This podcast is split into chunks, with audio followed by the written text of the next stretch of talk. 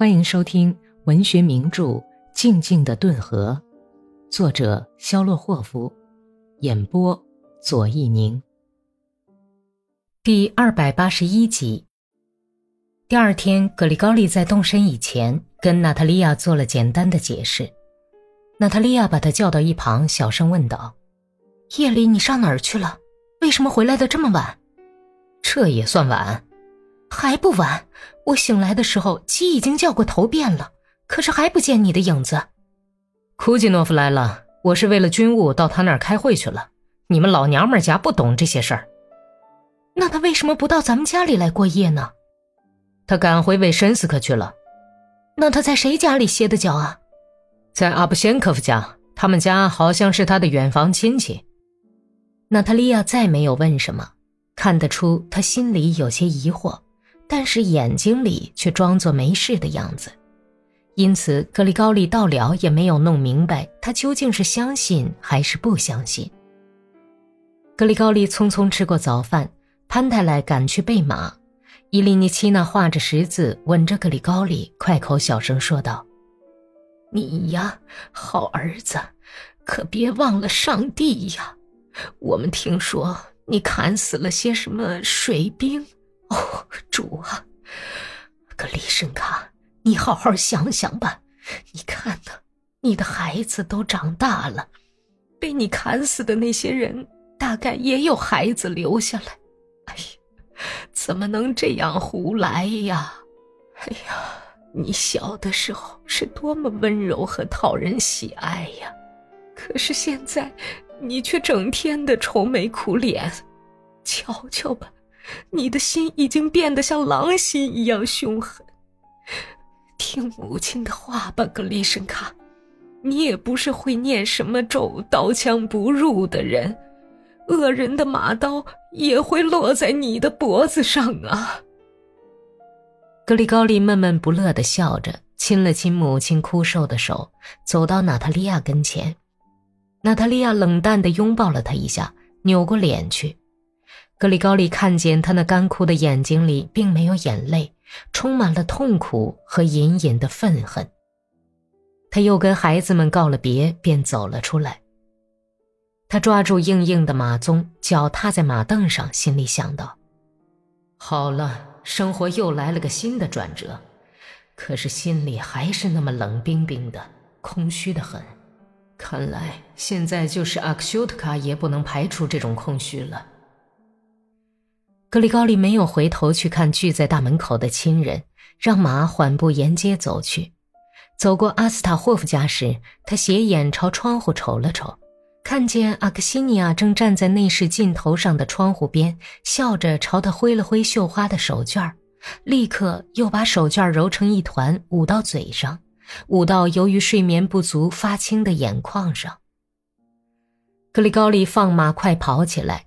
跑上山坡，就看见有两个骑马的人和一辆大车顺着夏天的大道缓缓地迎面走来。他认出骑马的人是牛皮小王安吉普和村上头一个黑头发、很伶俐的青年哥萨克斯特列米尼亚科夫。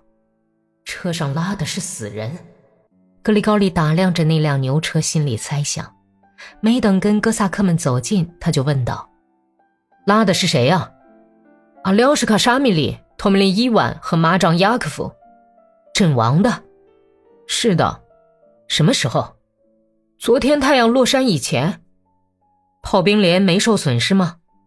没受损失。这是红军在卡列诺夫角村一家的房子里把咱们的炮手包围了，沙米里正碰上了，被砍死了。格里高利摘掉帽子，下了马。赶车的是一个切尔河一带的不很年轻的哥萨克女人，她把牛停了下来。被砍死的哥萨克并排躺在车上，格里高利还没有走到车跟前，微风已经送来甜腻的尸体气味阿廖什卡沙米利躺在当中，他的旧蓝布棉袄敞着，没有扣扣子，那只空袖子压在被砍碎的脑袋底下。多年以前就伤残的，总是那么灵活的半只胳膊，被破布片包着，颤抖着紧贴在已经不会喘气的高胸脯上。阿廖什卡将死的呲着牙的嘴上留下了永恒凝结的恶狠狠的愤怒表情，但是已经无光的眼睛看着蓝天，看着草原上空飘过的白云，露出忧郁的沉思神情。托米林的脸简直认不出来了，实际上脸根本就没有了，只是一块马刀斜砍出来的难看的红肉的断面。马长亚克夫侧身躺在那里，呈红黄色，歪着脖子，因为他的脑袋差不多全被砍下来了。从敞开的保护色军便服领口里露出来被砍断的白锁骨，而前额上、眼睛上面一点的地方，有一个像放光的黑猩猩一样的染满血的弹孔。大概是红军战士可怜这个迟迟不死的哥萨克，就紧顶着他的脑袋开了一枪，所以甚至连火药的灼伤和黑点儿都还留在马长亚克夫将死的脸上。喂，弟兄们，咱们来祭奠祭奠自己的同村人吧，为了使他们的灵魂安息，咱们抽支烟吧。格里高利建议说，他把马牵到一旁，松了马肚带，去掉马衔。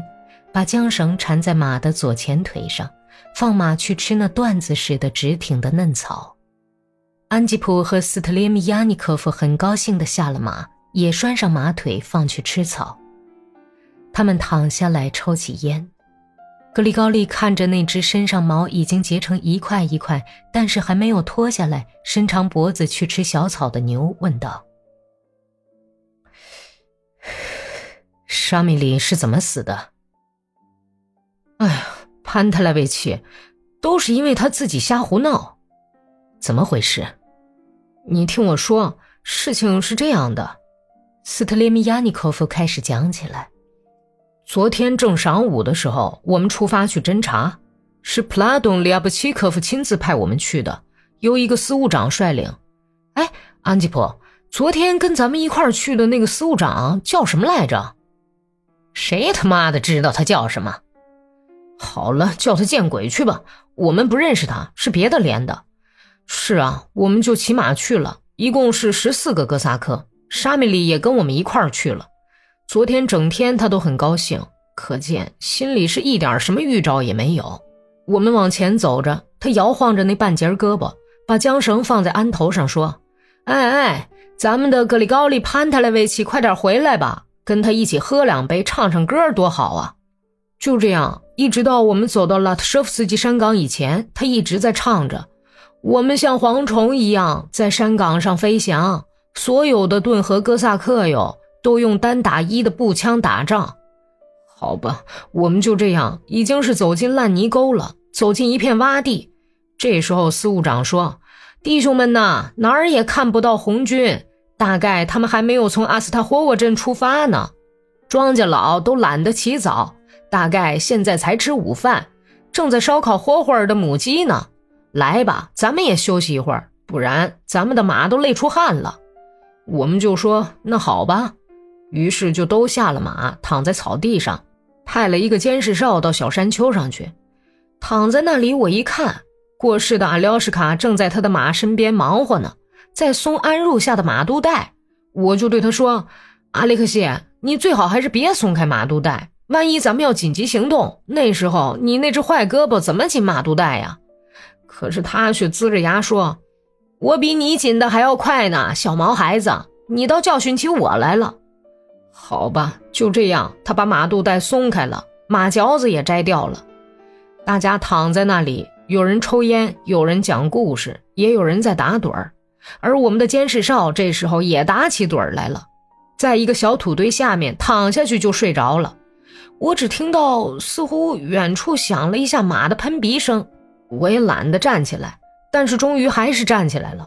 从洼地里爬到土缸上去一瞧，离我们一百多步远，红军骑兵正顺着沟底开过来呢。指导员骑着一匹枣红马走在前面，他骑的马就像只狮子，他们还带着一挺转盘机枪。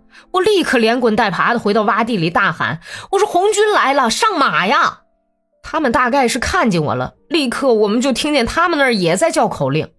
我们都上了马，司务长拔出大军刀，想要冲锋，可是我们只有十四个人，而他们却有半个连，而且他们还有一挺机枪，这冲什么风啊？我们骑飞马奔逃，他们本来用机枪扫射，但是他们发现机枪根本打不着我们，有山沟掩护我们，于是就追赶起我们来。但是我们的马快，这么说吧，我们跑了一程又下马还击。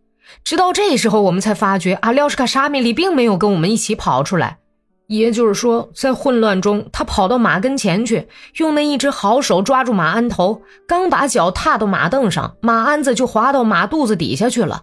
沙米里没来得及上马，红军就到眼前了，他的马却跑回到我们这边来了，跑的鼻眼里像冒火似的，鞍子却在马肚子下面摇晃。那马惊了，谁都不让靠身儿。呼呼的直喘大气，像魔鬼一样。阿里克谢就这样把小命送了。如果不松马肚带，当然还会照样活着，哪儿会有这个下场啊？斯特列米亚尼科夫咧开小胡子笑着结束说：“哼，可是前天他还总在唱‘狗熊老爷爷呀，你咬我的小牛吧，吸光了我的脑浆吧’。现在真叫人把他的脑浆吸光了。”连脸都认不出了，从他身上流出来的血就像宰了一只牛似的那么多。后来等把红军打退了，我们跑到这块洼地里去，就看见他躺在那儿，身下那么大一滩血，简直把他都飘起来了。喂，咱们该走了吧？赶车的女人把为防日晒蒙在脸上的头巾从唇边推开，焦急地催问道。大嫂子，你不要急嘛，咱们立刻就要到了。哎呦，怎么能不急呀？这些死尸散发出的臭味儿，简直要把人熏死了。